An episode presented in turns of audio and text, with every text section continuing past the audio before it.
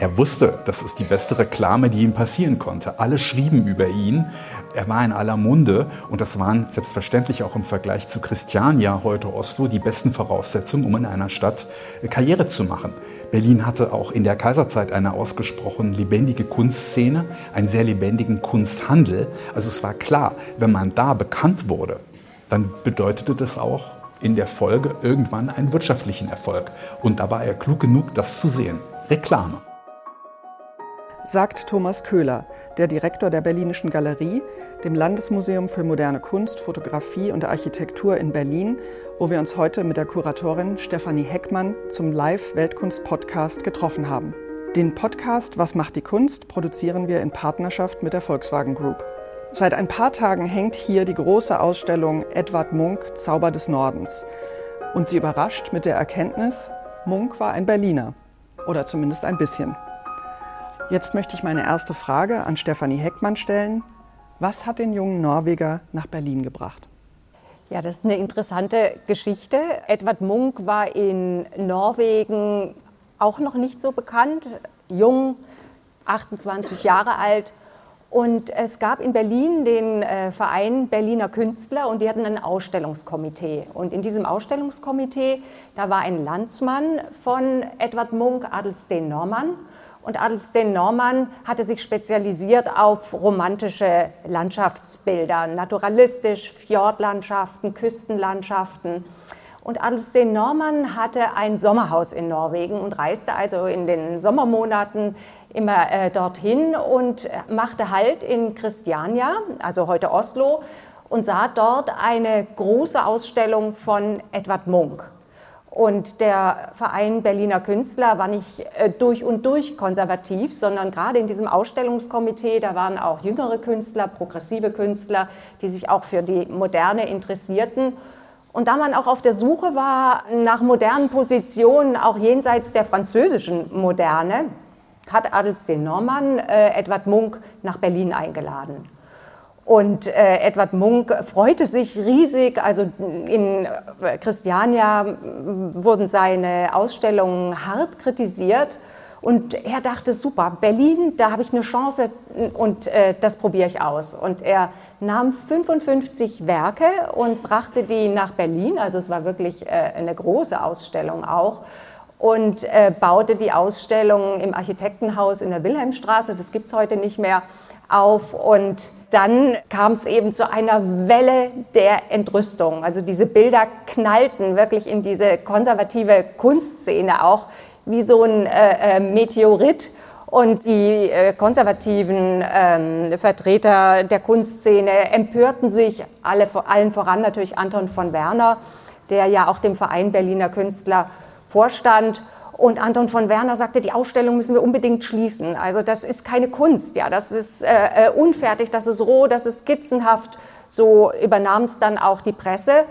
Und da Edward Munk eingeladen worden war von dem Ausstellungskomitee, musste es eine Generalversammlung geben. Und die haben dann äh, beraten und es wurde hitzig diskutiert und es gab dann eine Abstimmung und die ging knapp gegen Munk aus, sodass er sieben Tage nachdem die Ausstellung eröffnet wurde, auch schon wieder abgebaut wurde. Also es fing mit einem Skandal an, aber ich meine, eine tolle Art hier die Bilder zu zeigen ist natürlich, dass wir hier sowas sehen, wie die Kunst damals sonst aussah. Also ich habe es von hier jetzt in wunderbarem Blick, so eine Fjordlandschaft, sehr, sehr detailliert, sehr majestätisch, ähm, realistisch, naturalistisch. Also so sah die Kunst aus. Das war das, was man am Norden schätzte, ähm, im Zauber des Nordens. Und dann kam aber dieser Munk. Ich würde gerne mal von dir wissen, Thomas. Glaubst du, die Künstler, die Munk eingeladen haben, also die ja seine Kunst irgendwie gut fanden, waren die selber überrascht, dass dann auf einmal 55 Werke kommen und war es dann doch ein bisschen zu gewagt? Oder hatte er von Anfang an dann auch Fans unter den Künstlern oder unter, unter den Berlinern? Also ich denke, die, der Großteil des Vereins, der Vereinsmitglieder war ganz bestimmt überrascht. Denn es gab einen Unterschied, den Stefanie Heckmann ja schon beschrieben hat. Dieses Ausstellungskomitee, die waren neugierig. Und der Adelsteen Norman, der hatte das ja tatsächlich auch gesehen. Also der hat nicht die Katze im Sack gekauft und da irgendwas nach Berlin bringen lassen, was komplett unbekannt war. Und äh, das war ein ganz, ganz wichtiger Umstand. Es gab eben eine Gruppe, die das ja befürwortet hat. Und auch bei dem Abstimmungsergebnis, das ist zwar zu Ungunsten von Munk ausgegangen, aber so eklatant riesig waren die Unterschiede bei der Abstimmung nicht. Ich habe jetzt die Zahlen natürlich nicht parat, aber das war nicht so, dass man sagen kann, der Verein hat sich komplett gegen ihn gestellt. Aber dass man, das, ähm, dass man diesen Skandal oder diese Affäre Munk, wie es ja dann hieß, dass man die nachvollziehen kann, das wird natürlich wirklich deutlich, wenn man sich das äh, Gemälde anschaut, auf das gerade dein Blick fällt. Was wir schon allein deswegen haben mussten, weil der Maler einen großartigen Namen hat, nämlich Themistokles von Eckenbrecher. Ich meine, come on. Come on.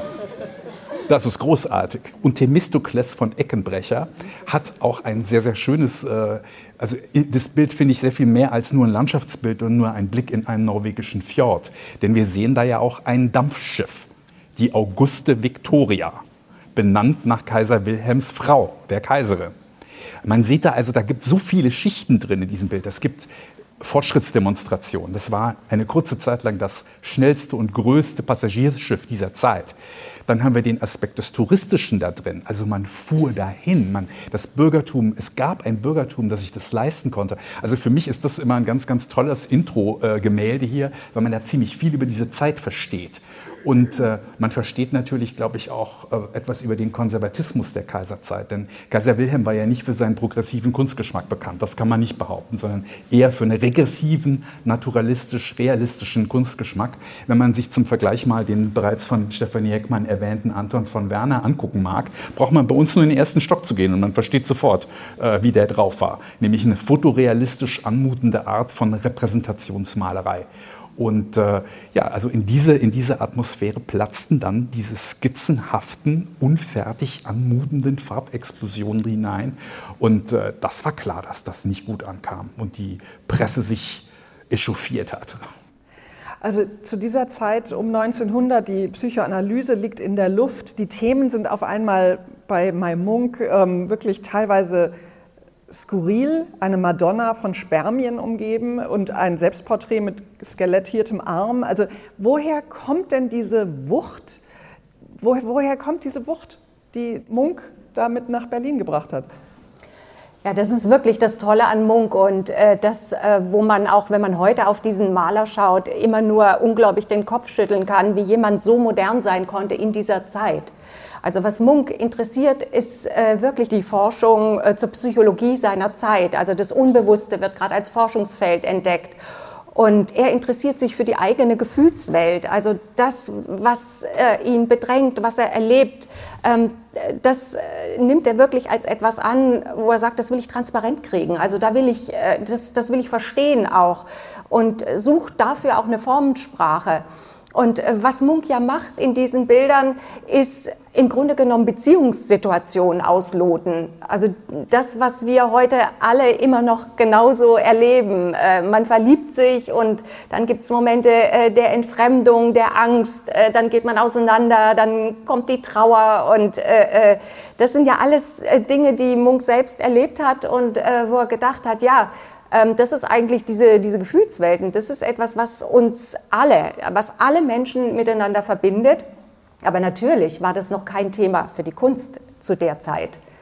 Und eine Inspiration für ihn sind sicher äh, die naturalistischen Dramen auch von äh, Henrik Ibsen gewesen, seinem Landsmann, die auch in Berlin ja aufgeführt wurden, also wo es ja auch äh, äh so einen äh, psychologisierenden Blick auf Gesellschaft gibt, werden uns gerade heute noch äh, äh, darüber unterhalten. Also wie äh, ein das heute auch noch packt. Und auch das Geschlechterverhältnis, was äh, Munk thematisiert in seinen Bildern, war auch absolut revolutionär und neu. Auch ähm, sein, kann man sagen, doch gestörtes Verhältnis zu Frauen, zur Liebe, sich öffnen, was da passiert. Äh, das kulminierte ja dann äh, später dann im, zu Anfang des 20. Jahrhunderts sogar in einem Streit, bei dem man nicht genau wusste, wie er überhaupt verlaufen ist, mit seiner geliebten Tulla Larsen. Und am Ende fehlte ihm ein Teil des Fingers, der nämlich von einem äh, ausgelösten Revolver, man weiß nicht genau, wer ihn in der Hand hatte, aber so kann ein Streit unter Liebenden auch ausgehen. War er Rechtshänder? Er war Rechtshänder, der Schuss war links. ich glaube, er war es. Sie können sehen, da gibt es ein Röntgenbild sogar hier. Ähm, das genau. ist äh, ein schöner, schönes Exponat, ähm, dass man dieses Röntgenbild der kaputten Hand sehen kann. Auch nochmal, um zu betonen, einfach wie existenzialistisch er da auch äh, geradezu sich bedroht fühlte oder wie man sich gegenseitig bedroht hat. Das ist schon auch, ja, das nimmt einen mit und das spürt man, glaube ich, auch immer noch, wenn man die Arbeiten anguckt.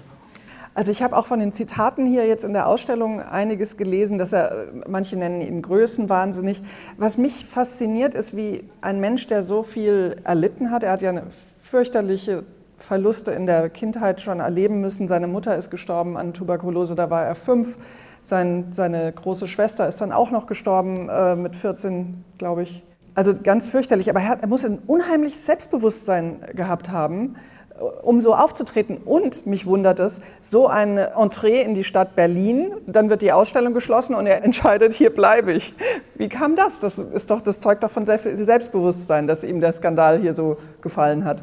Auch da hat er sehr modern gedacht. Stefanie, kannst du gleich noch ergänzen. Aber er wusste, das ist die beste Reklame, die ihm passieren konnte. Alle schrieben über ihn.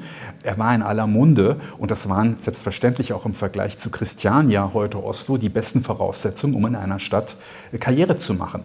Berlin hatte auch in der Kaiserzeit eine ausgesprochen lebendige Kunstszene, einen sehr lebendigen Kunsthandel. Also es war klar, wenn man da bekannt wurde, dann bedeutete das auch, in der Folge irgendwann einen wirtschaftlichen Erfolg. Und da war er klug genug, das zu sehen. Reklame. Ja, und ich glaube, Selbstbewusstsein ist schon ein, ein gutes Stichwort. Wobei, ähm, ja, wir würden Munk vielleicht heute auf eine Art, obwohl er äh, hochsensibel war, auch als cool bezeichnen. Also weil er unbeirrt diesen Weg auch gegangen ist. Er hat am Anfang nicht viel Unterstützung erfahren. Es gab ja ganz wenige, die überhaupt auch dieses Konzept, was er hatte, äh, verstanden haben. So avantgardistisch äh, war das. Und äh, ich finde es wirklich äh, das Erstaunliche auch, auch das, wo man den allergrößten Respekt hat, wenn man sich jetzt so lange mit einem Künstler auch beschäftigt hat. Also wie Munk wirklich diesen Weg geht und äh, dieses, äh, diesen Lebensfries äh, durchzieht und diese ähm, Geschlechterverhältnisse durchzudeklinieren und das Publikum äh, wirklich dann auch äh, versucht mitzunehmen, also da Wege zu finden, aber nicht locker lässt. Also der hat sich nie in irgendeiner Form angepasst, sondern hat wirklich versucht, das, was er glaubte, was für ihn wichtig ist, das auch unbeirrt fortzusetzen. Das finde ich an ihm auch wirklich grandios. Und die Sammler sind ihm ja nicht hinterhergerannt. Und das reicht, wenn man einfach sich mal eine Publikation anschaut über Interieurs der Kaiserzeit. Rennt man weg. Das sind ganz andere Sammlerpersönlichkeiten gewesen. Da gab es das repräsentative Sammeln, das groß angelegte Sammeln. Natürlich hat man die Niederländer gesammelt, man hat gotische Kunst gesammelt, Renaissance-Kunst gesammelt und das alles hübsch in diese historistischen Interieurs mit Samttrotteln, Samtvorhängen und so weiter eingebaut.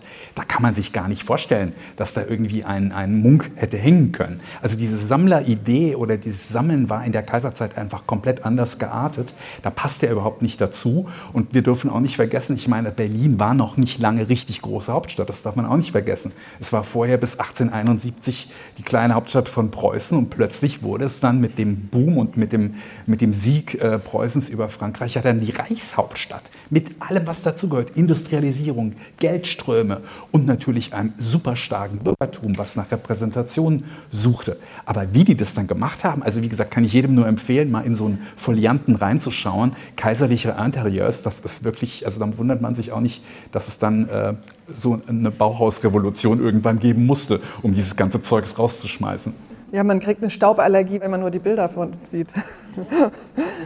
also ist das vielleicht mit ein Grund dafür, also diese, diese, äh, die Art, wie die Sammler damals gesammelt haben, dass Munk sich auch dann so äh, sehr in der Druckgrafik wohlgefühlt hat, weil das sind ja dann vielleicht andere Sammler gewesen, nicht das reiche Bürgertum, sondern vielleicht kann ich mir vorstellen, Druckgrafik ist... Einsteiger meinst du? Einsteigerpreise? Das ist eine gute Frage und äh, ich glaube, genauso hatte Munk das auch sich überlegt. Also man muss sich vorstellen, in den ersten Jahren hat die Tante ihm immer Geld geschickt, auch dass er überhaupt überleben konnte. Er hat die Hotelzimmer äh, gewechselt, weil er die Miete nicht zahlen konnte.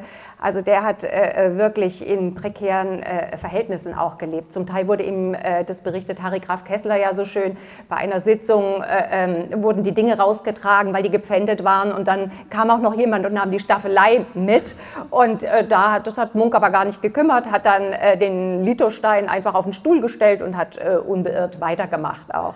Also wo man so ein Gefühl dafür auch kriegt, ne? dass er da in einer gewissen Weise stoisch war und sein Ding auch äh, durchgezogen hat. Und Malerei war natürlich schwer an den Mann zu bringen auch. Ähm, und er hatte hier schon ein paar Sammler auch. Harry Graf Kessler zum Beispiel, Walter Rathenau war der Erste, der ein Gemälde von ihm auch äh, direkt in den 1890er Jahren gekauft hat. Und dann hat Munk sich überlegt, ähm, die Druckgrafik. Also das ist ja etwas auch, ähm, wo vielleicht auch ein bisschen Geld damit zu machen ist und hat sich in Berlin, weil hier, äh, hier gab es herausragende Druckereien, äh, in Berlin mit den Druckereien zusammen sich diese Techniken erstmal beigebracht. Und dann waren das am Anfang Unikate, also weil er so experimentiert hat, jeder Druck äh, äh war, war ein Einzelstück auch bis das dann mal richtig angelaufen ist, so als Geschäftsmodell hat es gedauert. Also so in den äh, ersten Jahren äh, hat sich das überhaupt nicht ausgezahlt.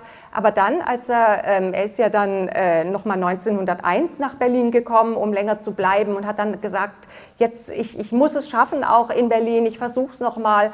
Und dann war es wirklich so, dass diese Druckgrafik auch angefangen hat, sich zu verkaufen. Bruno Cassira, also der Bruder äh, von Paul Cassira, war dann äh, sein Vertreter für die Grafik.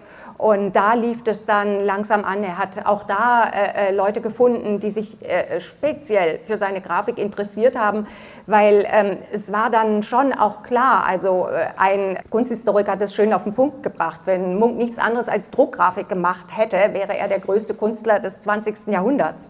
Also diese Druckgrafik wurde äh, wirklich auch hoch geschätzt und sie war natürlich günstiger dann auch als äh, die Malerei. Vielleicht kann man an der Stelle auch kurz zugeben, Stefanie, es ist zwar immer bitter, dass wir keinen Munk in der Sammlung haben. Das ist nämlich eigentlich ja bei uns ehernes Gesetz.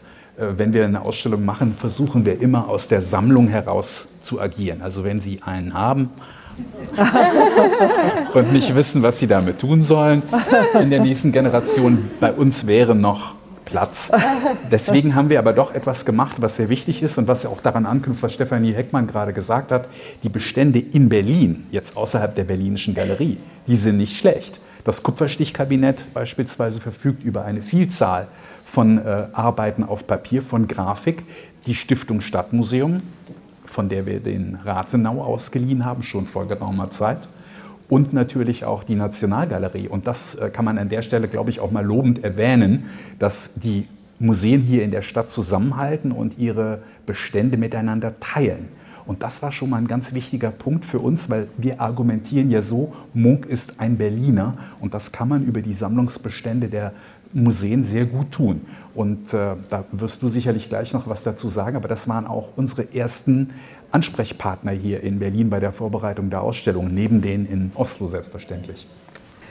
Es ist ja so, dass, ähm, das habe ich vorhin vergessen zu sagen, Ortrud Westheider sollte heute Abend ja eigentlich auch hier sein, die Direktorin des Museum Barberini, die ähm, auch ab Mitte ähm, November eine weitere Munk-Ausstellung zeigt. Also die wandert nicht von hier dorthin, sondern es ist eine Ergänzung. Hier geht es um, um Berlin und um die Menschen und dort geht es vor allem dann um die Landschaft.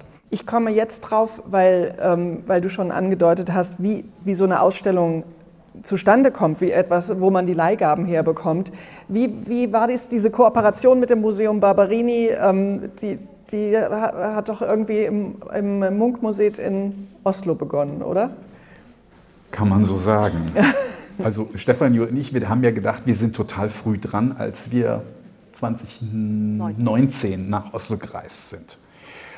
Und haben dann sind, haben da vorgesprochen und haben gesagt, was wir vorhaben. Und Stefanie hatte äh, eine PowerPoint-Präsentation dabei, wie man das heute so macht. Und wir haben dafür geworben und die Berlinische Galerie vorgestellt und uns große Mühe gegeben. Und die haben uns ein bisschen abgefertigt.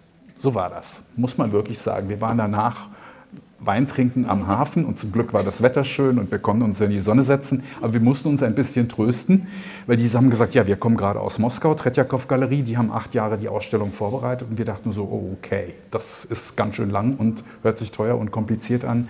Wer weiß, ob das funktioniert. Und dann haben sie noch gesagt, ja, also aus Berlin war ja schon jemand da und hat nach Monk gefragt. Und wir dachten so, wie bitte? Wer soll das denn sein? Ja, Nationalgalerie konnten wir uns nicht vorstellen. Und dann sagten sie Barberini und wir so, ach, Potsdam. Okay, das fanden wir dann nicht mehr so schlimm und haben gedacht, okay, da kann man ja mitarbeiten. Also wir haben noch nie mit dem Museum Barberini vorher gearbeitet. Äh, das ist ja sowieso selten genug, dass Museen in einer Stadt miteinander enger zusammenarbeiten. Aber das hat sich als so eine äh, Marriage Made in Heaven äh, entpuppt, dass man gut miteinander klarkam und sich thematisch auch nicht in die Quere kam und sich auch keine Leihgaben abspenstig gemacht hat. Das hätte ja auch zu einem Konkurrenzkampf werden können. Ne? Dass man sagt, nö, wir haben zuerst gefragt, wir wollen gar nicht, dass die Berlinische Galerie überhaupt eine Monk-Ausstellung macht. Hätten die ja sagen können. Ne? Aber nein, äh, hat gut geklappt und wir sind bisher auch on good terms und ich hoffe, das bleibt auch so.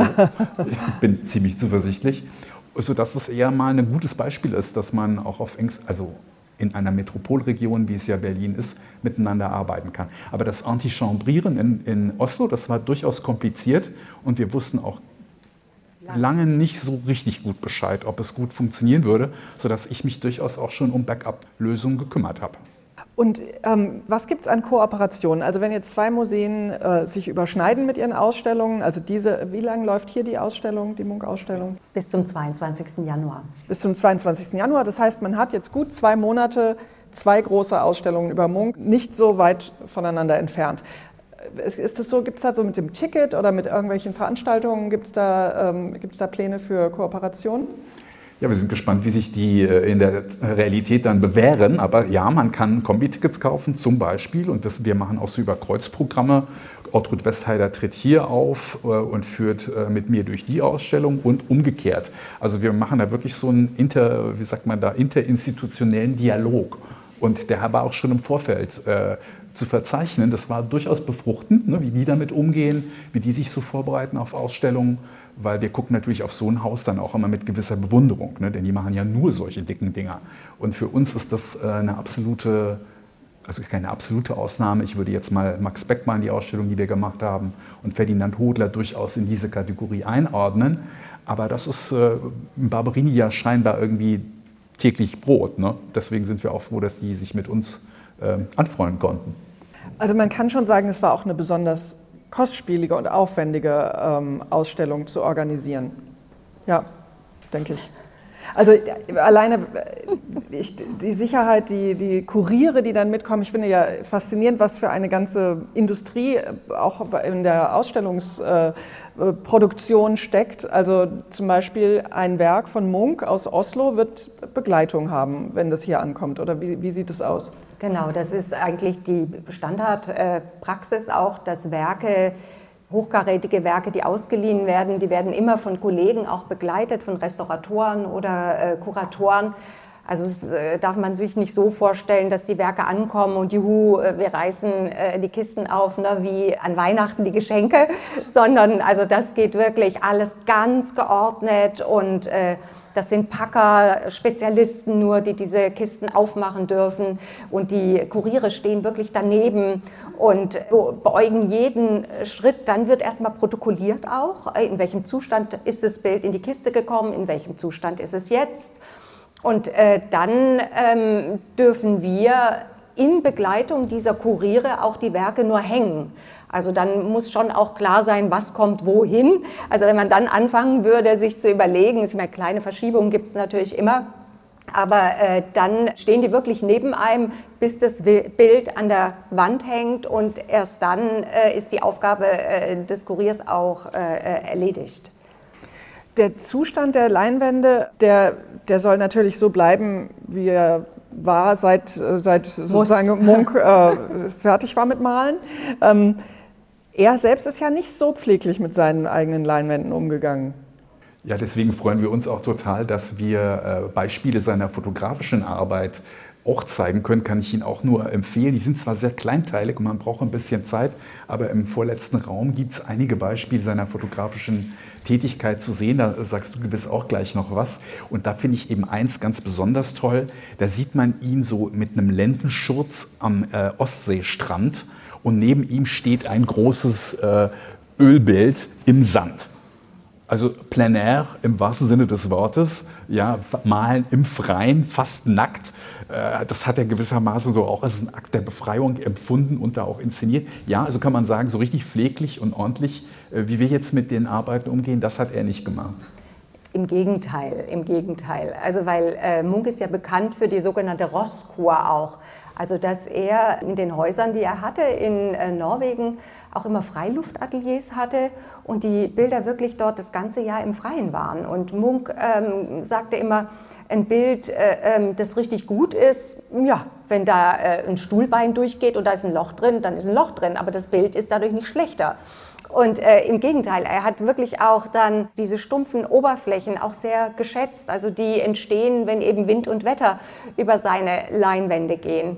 Und Sag wir, mal, erinnere ich das falsch oder hat man nach seinem Tod dann ein ja. Ölbild auch noch im, in der Schneewehe gefunden? Genau, wir haben das sogar hier bei uns in der Ausstellung. Das haben die Restauratorinnen des Munkmuseums. Ich hoffe, ich plaudere da jetzt nicht irgendwas aus, was sie, äh, was sie lieber äh, unter Verschluss halten äh, wollten. Aber das war so eine äh, lustige Geschichte auch. Sie haben gesagt, als ähm, Munk dann gestorben ist, er hat ja alle Gemälde und alle Zeichnungen, alles praktisch, auch den schriftlichen Nachlass der Stadt Oslo vermacht.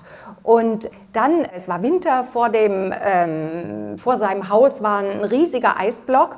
Und als dieser Eisblock dann abgeschmolzen ist, dann stellte sich raus, da waren Gemälde drin. Und äh, diese Gemälde kann man sich vorstellen, also dass das jetzt, äh, wenn Schnee und Eis dann auch sich mit der Ölfarbe äh, äh, verbinden, dass das jetzt nicht ganz so gut ist für den Erhaltungszustand. Also hochporös, wirklich ganz schwierig aus äh, restauratorischer Sicht. Und man weiß nicht genau, hat das ausprobiert auch, ne? oder hat das einfach vergessen, weil er es einfach draußen gelassen hat. Aber das ist so eine schöne Geschichte auch, ja, wie, wie Munk letztlich auch mit den Werken umgegangen ist und ja, Munk ging es um die Idee. Das war das Entscheidende und das, das war das, das Allerwichtigste für ihn auch. Und als er in Berlin war, also er hat ja viele Jahre in Berlin gelebt und hier viele Ausstellungen gehabt. Ähm, 60, stimmt das? 60 zwischen 1892 war die erste und dann bis ähm, 33. 33, ja. 27 eine große Ausstellung im Kronprinzenpalais. Das Jahr 27 liegt mir besonders am Herzen, weil die Weltkunst 1927 schon gegründet wurde in Berlin. Wahrscheinlich hat Munk auch die Weltkunst gelesen. Gehe ich von aus. Ähm, Wie alle anderen auch. Übrigens, das ist nur ein kleiner Schlenker, aber ich finde manchmal solche Verknüpfungen äh, so interessant. Bruno Cassira war ja auch Kunsthändler für, für Munk.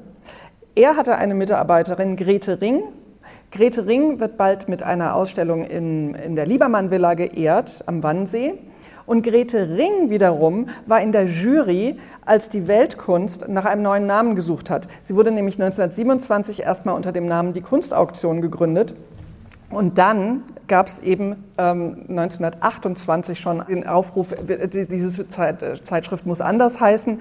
Und in der Jury war unter anderem Grete Ring, Bruno Kassierer, Max Levogt, Emil Orlik, also ganz tolle Künstler und Kunst und die, die Direktoren des Kaiser Friedrich Museums und des ähm, Ostasiatischen Museums. Also ich finde das total witzig und das habe ich gerade erst rausgefunden, weil man ja die Bestände der Weltkunst äh, digital abrufen kann bis 1944. Das durften wir ja übrigens auch mal in der Berlinischen Galerie feiern mit genau. Wolfgang Wittrock. Also jetzt, das war jetzt ein Riesenbogen, äh, aber ich musste nur, ich finde das toll, dass Grete Ring mit den, für den Namen Weltkunst verantwortlich ist. Aber vielleicht kann man an der Zeit auch noch oder an dieser Stelle auch noch mal verweisen auf das Kronprinzenpalais, denn ich glaube, das wissen viele auch nicht, was das für ein wichtiger Ort war, eben als äh, Ort der noch lebenden Künstler, sowas wie ein Museum of Contemporary Art äh, unter den Linden war und, und dass ausgerechnet Munk die, die größte monografische Ausstellung da bekam 1927, das ist schon absolut ein Ding.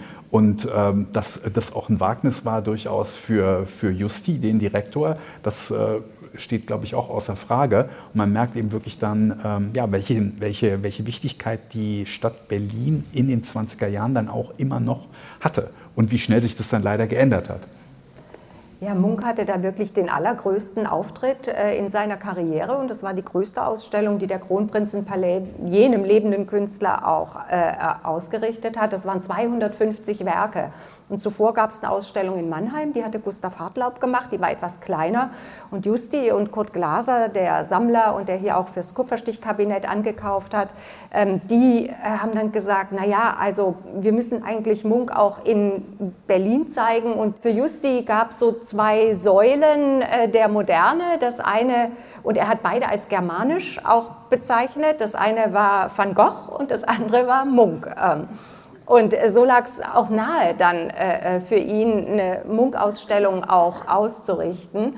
Und da ist auch noch ähm, spannend dran, dass Justi vergeblich versucht hat, von Munk Werke zu kaufen. Also nachdem der Kaiser dann auch abgedankt hatte, dann war endlich der Weg frei, auch Werke, wirklich moderne Werke, so wie die von Munk auch für Berlin anzukaufen. Nur hat Munk dann nicht mehr verkaufen wollen. Weil Munk zu der, ab der Zeit dann ähm, auch die Werke wirklich für sich behalten wollte. Er hat mit denen gelebt und er hatte immer den Traum, auch einmal diesen Lebensfries auch irgendwo fest zu installieren. Das war Inspiration für ihn. Äh, äh, das war äh, äh wirklich ähm, unglaublich wichtig.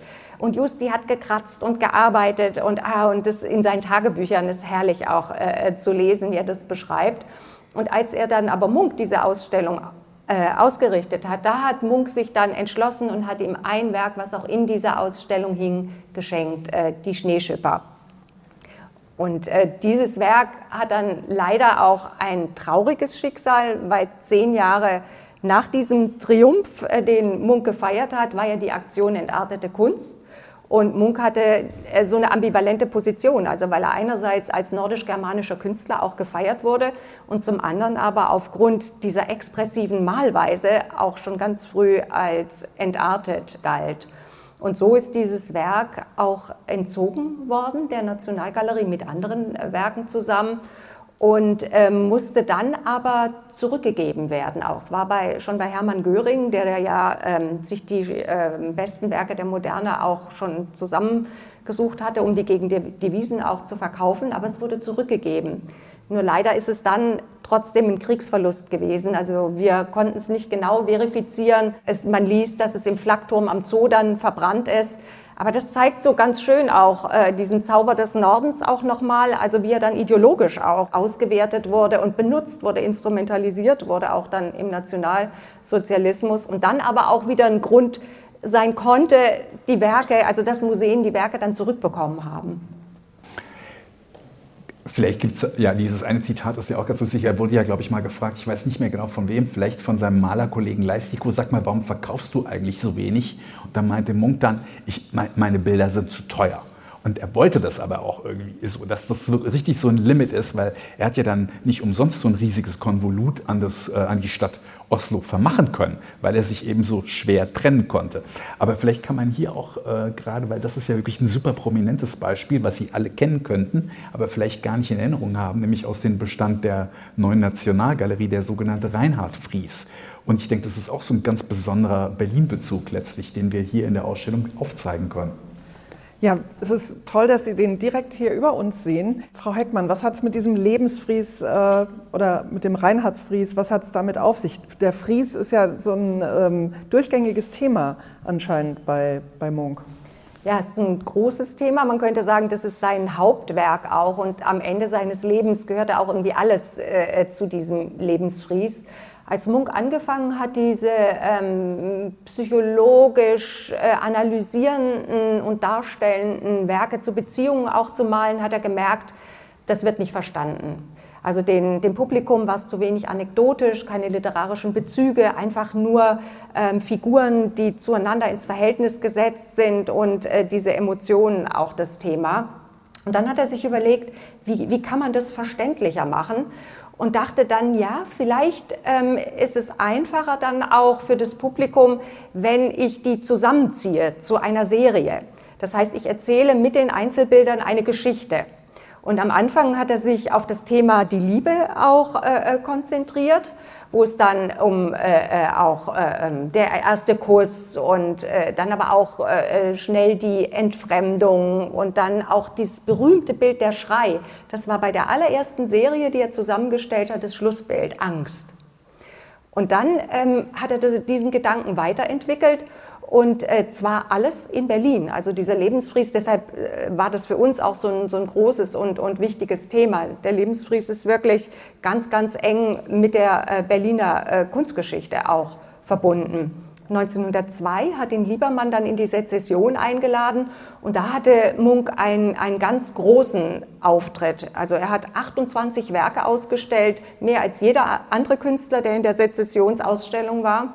Und er hat einen eigenen Raum bekommen, in dem er äh, diesen äh, äh, Lebensfries, so hieß er damals noch nicht, aber Fries hieß er schon, auch gezeigt hat. Und da hat Munk zum allerersten Mal dieses Thema Tod auch in diesen Fries einbezogen, sodass es nicht mehr nur die Geschichte von der Liebe war, sondern die Geschichte Liebe, Angst und Tod. Also deshalb ist er äh, für uns so wichtig. Und er hat diese Werke immer wieder neu zusammengestellt. Also den Lebensfries gibt es nicht sondern er hat ja Werke auch äh, in Wiederholungen gemalt. Also es gibt zum Beispiel zehn Versionen von dem Vampir als, als Beispiel. Und er hat äh, immer spätere Versionen und früher auch zusammengezogen. Also es ist nichts, äh, was so ein einheitliches Konzept auch hatte. Und äh, für ihn war, äh, war wichtig, so aus diesem modernen Seelenleben, wie er es nannte, auch äh, ähm, zu erzählen. Und es gab aber auch Lebensfrieskonzeptionen, die er für Sammler gemacht hat, die ähm, also eine stärker einheitliche Form haben. Und hier sitzen wir wirklich unter dem hinreißenden Reinhard Fries. Der Theatermann Max Reinhardt hatte das Deutsche Theater hier in Berlin ja übernommen und hat dann äh, überlegt, er hätte gerne eine intimere Spielstätte auch, also wo das Publikum viel näher an der Bühne auch dran sitzt und wollte ähm, mit Ibsens Gespenstern auch eröffnen, ähm, wo er im Übrigen als Schauspieler auch selbst äh, auf der Bühne äh, gestanden hat. Und Munk war jetzt, hat jetzt da nicht so ganz angebissen und äh, dann hat äh, Max Reinhardt gesagt, ja, und wir haben noch einen Festsaal und äh, es wäre toll, wenn wir eine De Dekoration für diesen Festsaal auch bekämen. Und das hat Munk gelockt auch. Und dann hat er für diesen Festsaal, aber der äh, nicht öffentlich war, also nur im Theater, wenn dort Faschingsfeste oder sowas waren, äh, äh wurde der überhaupt genutzt. Und dann hat er für diesen Saal den äh, Fries, woraus wir hier einige Tafeln sehen, also es gibt noch drei weitere, auch hat er den geschaffen, der hing auf 4,50 Meter Höhe weshalb wir ihn hier auch hochgehängt haben und hat stumpfere Farben. Das ist Ihnen vielleicht aufgefallen, auch als die äh, ähm, Friesbilder zum Beispiel vom Lindefries, die wir ähm, in dem großen Raum auch haben. Munk versucht hier sich in Kaseinfarben auf der Leinwand, um so ein bisschen so einen matten Charakter auch zu erzeugen. Also dass es eher wie, so ein bisschen wie so eine Freskotechnik auch, auch wirkt. Und äh, der Saal hatte so nicht lange Bestand. Also 1912 haben die schon wieder umgebaut. Also sechs, äh, sieben sind die äh, Bilder ähm, aufgehängt worden und dann wurden die nochmal bei Gurlet 1914 alle zusammen gezeigt und dann haben die sich zerstreut auch und äh, verschiedene Sammler gefunden, die das gekauft haben. Unter anderem auch Kurt Glaser. Und dann gibt es noch Werke hier aus, dem, aus einer anderen Version von einem anderen Fries für Max Linde. Das war auch ein Sammler und ich habe mit Vergnügen gelesen, dass ähm, die Lindes nicht so begeistert waren, weil es für ein Kinderzimmer gewesen sein sollte und da war ein Kuss dabei und das war für die Söhne nicht das Richtige, sodass dass die Bilder auch wieder beim Maler verblieben sind. Oder hat, hat Max Linde dann trotzdem noch was für seine Söhne ins Kinderzimmer ge gekauft? Also er hat nichts, äh, fürs, äh, diese Dekoration fürs Kinderzimmer war damit dahin. Munk hat einen großen Verlust auch finanziell, weil er da er brauchte dringend Geld und war überglücklich gewesen, dass Max Linde ihm den Auftrag gegeben hat. Und Max Linde hat dann aber ein anderes Bild von ihm gekauft, was jetzt das nicht ganz wettmachen konnte, aber immerhin kam Geld in die Kasse und Max Linde war auch ein großer Sammler von ähm, seinen äh, Druckgrafiken.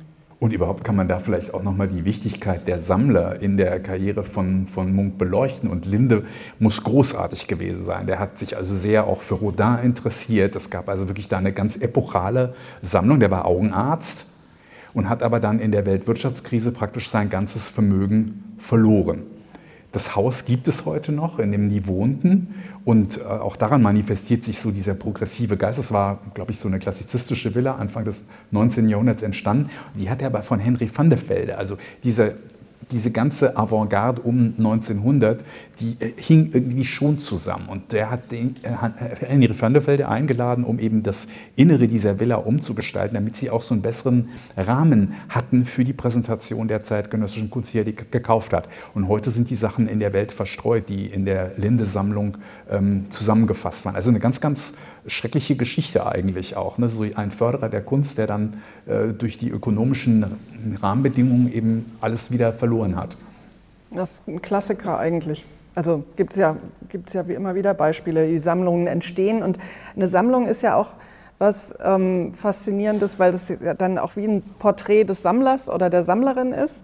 Äh, und dann verstreut sich es wieder und dann werden aus diesen einzelnen Bausteinen wieder neue Sammlungen im besten Fall wenn sie nicht verloren gehen.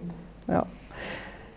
Ich würde gerne noch, ähm, also wenn man so Namen hört wie Henry van de Velde oder August Strindberg oder Walter Rathenau, also die Leute, die sich dann ja tatsächlich da zu der Zeit, äh, die miteinander zu tun hatten.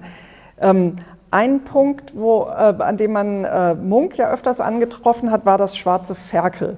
Mir gefällt der Name dieser Kneipe schon so gut. Wer, wer war alles im Schwarzen Ferkel unterwegs? Also das schwarze Ferkel. Dein das, Thema. das, das, schwarze Ferkel, das war so ein Nickname, den August Strindberg diesem Lokal gegeben hat. Eigentlich war es Gustav Türkes Weinhandlung und Probierstube. Und äh, als Strindberg im Dunkeln an dieser Kneipe vorbeigegangen ist, äh, äh, hing oben so ein, ähm, so ein Weinschlauch so aus einer Hammelhaut. Und im Dunkeln sah das aus wie ein Ferkel. Und so ist dieser Name geboren. Und äh, der wurde dann auch übernommen. Und äh, heute ist das äh, Schwarze Ferkel ja Legende. Und das Schwarze Ferkel war wirklich für ein paar Jahre, ähm, also 1892, als Munk äh, nach Berlin kam mit der Skandalausstellung, da traf er auf Strindberg und die beiden äh, und die skandinavische Bohème die äh, hingen im schwarzen Ferkel dann auch ab und ähm, es gab auch intellektuelle äh, äh Berliner, die dazu stießen. Julius Meyer-Gräbe äh, äh, war auch dabei, dann waren Mediziner dabei, Stanislav Przybyszewski, ein äh, äh, Autor, der Deutsch geschrieben hat und äh, aus Polen stammte, war Teil dieser Gruppe. Und natürlich die äh, hinreißende Dagny Juhl, eine Norwegerin, mit der Munk auch bis an ihr Lebensende, äh, das tragisch war, auch äh, befreundet war. Und es muss wirklich also das, das muss äh, spektakulär gewesen sein, diese Abende dort. Also es gibt äh, äh, viele Protagonisten, die darüber geschrieben haben, also die ähm, auch, äh, wo man merkt, so wie Dagny Juhl auch so die Fantasie angeheizt hat, äh, zum einen, aber äh, auch, die muss so ein, wirklich so eine Art Star-Appeal gehabt haben, sodass äh, äh, sie, sodass die Männer drumherum auch alle sich von ihr äh, ähm, auch inspiriert fühlten und äh, äh, wertgeschätzt fühlten. Also es ist wie so eine Art Spiegel gewesen. War aber eine hochintelligente Frau, die selbst auch dann angefangen hat zu dichten. Sie war eigentlich Pianistin und äh, hat dann äh, Theaterstücke geschrieben. Und wir haben hier äh, auch für, zur Vorbereitung der Ausstellung, haben wir uns da auch in diese Stücke vertieft. Und da muss man sagen, die sind radikal. Das ist äh, verblüffend auch. Also ganz schmucklos, ganz reduziert. Es wurde auch, äh, die Art dieser Dichtung wurde auch immer mit Munks Bildern in Verbindung gebracht, weil die ja auch so reduziert sind, was die Details angeht und so auf die Emotionen hin. Und was so überraschend ist, äh, äh, an diesen Stücken, die von einer Frau auch geschrieben sind in der Zeit, ist, äh, dass sie mit Moral nicht zu fassen sind, sondern dass sie äh, auch in einer Weise konsequent dann äh, Liebesbeziehungen beschreibt, wo sie den Tod auch der Ehefrau zum Beispiel dann auch so in Kauf nimmt, wo diese Liebe über alles gestellt wird. Und das ist so vielleicht auch was, was dieses schwarze Ferkel auch so charakterisiert, dass da so eine Atmosphäre entstanden ist, die für Munk auch unglaublich wichtig wurde, weil Psychologie, Geschlechterbeziehungen, dann aber auch Tanz, Musik, Alkohol, selbstverständlich. Es wurde sehr viel getrunken auch, ähm, weil das ähm, alles dann auch ähm, eine Atmosphäre war, die, ähm, die ihn, glaube ich, auch inspiriert hat und äh, über diese Diskussion und Gespräche er auch dann seine Idee von Psychologie, vom Unbewussten weiterentwickelt hat, weil das war ein großes Thema, wie auch Nietzsche in diesem Kreis. Von Dagny Juhl ist ganz wenig ins Deutsche übersetzt, aber dennoch, man kann etwas finden. Ich will es jetzt nicht wirklich als eine Leseempfehlung äh, formulieren, weil es wirklich sehr, sehr düster ist, wie Stefan Jerkmann schon gesagt hat. Also es geht um Dreiecks, Dreiecksbeziehungen und es ist klar, sie muss gehen die andere. Ne? so gleich erster Satz äh, wird die Beziehung damit dann schon umrissen. Und auch das, was Stanislav Prybiszewski geschrieben hat, das ist auch, also ähm, man kann es durchaus als satanisch äh, bezeichnen. Ganz, ganz düstere äh, Prosa, sodass wir dann auch davon Abstand genommen haben, das nochmal zum Vortrag zu bringen. Also es ist keine Lektüre, die einen be beruhigt, aber man spürt da auch so dieses Existenzielle des Fin de siècle dann doch. Und auch diese, diese, diese wandelnde Rolle der Frau, die ja auch in den Bildern, in den Gemälden von äh, Munk eine große Rolle spielt. Ne? Immer dieses Ambivalente, das Vereinigen, aber auch das sich schaden und umbringen. Also Przybyszewski war auch derjenige, der dann den äh, Titel Vampir dem äh, Gemälde gegeben hat. Munk hatte da eine ganz andere Idee und ist dann aber irgendwie, hat sich damit abgefunden. Aber er wollte eigentlich, dass es so ein Kuss auf den Nacken des Mannes ist. Mhm. Und für Przybyszewski war das aber klar, das ist eine Vampirin. Das ist wirklich, also gerade diese Ambivalenz in diesem, in diesem Motiv ist, ist faszinierend. Ähm, die Frau, die den Mann aussaugt oder die ihn beschützt, Schutzmantel Madonna oder, oder Raubtier, also es ist großartig. Also man kann sich an Munk nicht satt sehen. Frau Heckmann, wenn Sie eine Zeitreise machen könnten, wohin und zu welcher Zeit würden Sie gerne reisen? Oh, ich würde mich gerne mal mit Muck treffen. Im schwarzen Ferkel? nee, vielleicht hinterher, äh, später, als er dem Alkohol abgeschworen oh. hatte. Ich glaube, das wäre mir zuträglicher gewesen. Und du, Thomas? Ich möchte gerne in den 60er Jahren in Los Angeles auf Drogenpartys gehen. Frau Heckmann, was ist Ihr wichtigstes Werkzeug? Bleistift. Thomas, deins? Mein wichtigstes Werkzeug? Mein Mund. Frau Heckmann, wenn Sie ein Tier wären, welches Tier wäre das? Der Waschbär. Und welches Tier wärst du, Thomas? Waschbär ohne Wasch. welches Spiel spielen Sie gerne? Keines. Ah, immer weniger. Aber irgendwas hast du mal gespielt gerne? Denk ja, an die Drogenpartys in den. Nein, ich mach Spaß. Ähm, die Klassiker, alle Klassiker. Risiko, Monopoly, keine Ahnung. Aber das ist schon so lange her, ich weiß nicht mehr, mehr wie die funktionieren. Was ist Ihre Lieblingsfarbe, Frau Hickmann? Blau. Schwarz. Haben Sie einen wiederkehrenden Traum? Nein. Hm, ja, aber das ist mir jetzt zu intim. Okay. Hören Sie Musik beim Arbeiten? Nein. Auf keinen Fall. Welches Thema würden Sie gern mal in einer ganzen Ausgabe der Weltkunst sehen? Oh, Berliner Kunstszene. Ja, ich denke, ihr könntet euch echt mal dem Historismus widmen. Wir hatten mal die Belle Epoque. Nicht alles schrecklich. Wir haben ein tolles Belle Epoque-Heft gemacht. Aber Historismus nehme ich gerne mit. Und zum Schluss die letzte Frage. Können Sie eine Lebensweisheit teilen? Hm, live and learn. Auf die Frage bin ich jetzt nicht vorbereitet, tut mir leid. Vielen, vielen Dank für dieses Gespräch. Ich freue mich sehr, dass wir hier ähm, den Live-Podcast der Weltkunst Was macht die Kunst aufnehmen konnten und auch vielen Dank auch an unseren Partner Volkswagen Group Culture. Und ich freue mich sehr, dass auch so viele schöne und liebe Gesichter hier sind und so lange aufmerksam waren heute Abend. Vielen, vielen Dank. Der Podcast Was macht die Kunst wird von Volkswagen Group Culture unterstützt. Die Volkswagen Group fördert Kulturprojekte im In- und Ausland. Interessierte haben zum Beispiel mit Volkswagen Group Art for All jeden Donnerstag zwischen 16 und 20 Uhr freien Eintritt in die neue Nationalgalerie Berlin, wo aktuell die Schau 7575 von Isa Gensken zu sehen ist, sowie 100 Werke für Berlin von Gerhard Richter.